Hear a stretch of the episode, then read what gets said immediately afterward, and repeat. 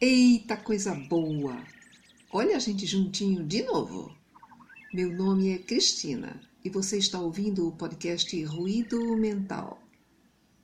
Hoje vou contar uma história especial que se chama Joaquim, o Esquilo, de autoria de Célia Xavier Camargo. Deita aí na tua caminha e vamos ouvir. Dia, o esquilo Joaquim encontrou um buraco existente no tronco de uma árvore grande e forte. Era o abrigo ideal para o pequeno esquilo viver. Muito satisfeito da vida, mudou-se para lá. A árvore passou a protegê-lo do vento, da chuva, do frio e dos animais selvagens, que sempre representavam um perigo. Contente, Joaquim passou a pensar em arrumar sua casa. Como a considerasse muito pequena, desejou aumentá-la.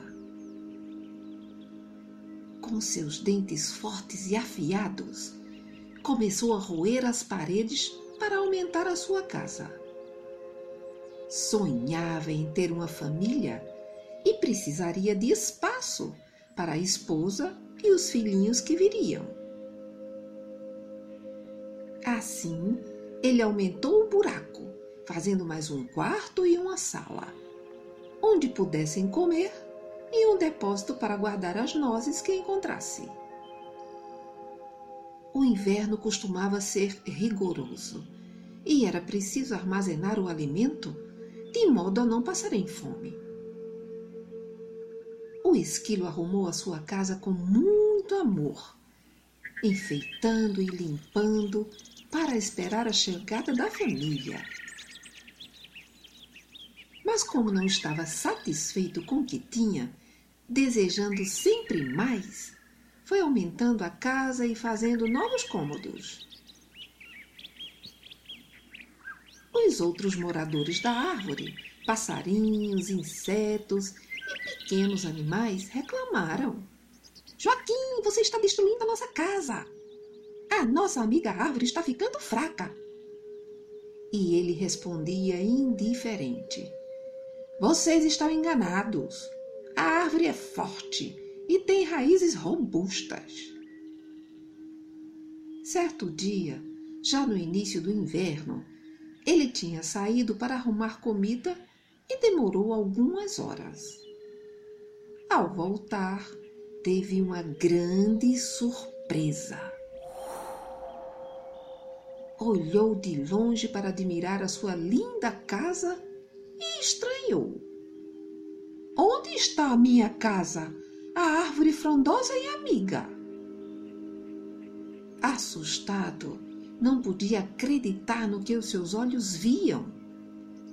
A árvore, que era tão forte, tão firme, estava caída no chão. Como desabara daquele jeito? tentando encontrar a razão daquele desastre, o esquilo chegou mais perto para ver o que havia acontecido e notou que ele, sem perceber, havia-lhe roído as raízes, fazendo com que elas perdessem a força com o imenso buraco que se fizera dentro do tronco da árvore. Joaquim percebeu então tarde demais que ele próprio havia sido responsável pela queda da árvore. Que, na sua ambição desmedida, havia destruído as condições da moradia que Deus concedera, não apenas a ele, mas também a todos os outros seres que a habitavam. Bastaria que se tivesse contentado com o pouco que lhe tinha sido dado, para que ele pudesse viver ali longos anos em paz e segurança. Contudo, o desejo de ter sempre mais fizera com que destruísse o seu lar e o lar dos passarinhos, dos pequenos animais e dos insetos que ali viviam. Agora, decepcionado e triste, Joaquim lamentava o erro que cometera.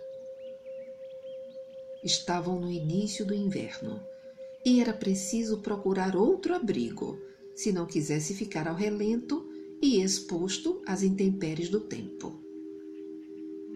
Porém, ele tinha confiança em Deus. Sabia que, como havia encontrado aquele buraco, encontraria outro. Era preciso não desanimar e aprender com os próprios erros. Então, humildemente, ele se dirigiu aos seus companheiros de infortúnio que ali estavam e falou: Peço-lhes perdão, meus amigos. Cometi um grande erro e agora todos nós estamos sem um lar. Mas não podemos desanimar. Prometo que encontraremos uma outra árvore para morar. Confie em Deus. As aves, os animaizinhos e os insetos ficaram mais animados, sentindo uma nova esperança brotar em seus corações. E o esquilo, daquele dia em diante, nunca mais cometeria o mesmo erro, aceitando e adaptando-se às condições de vida que Deus lhe oferecesse.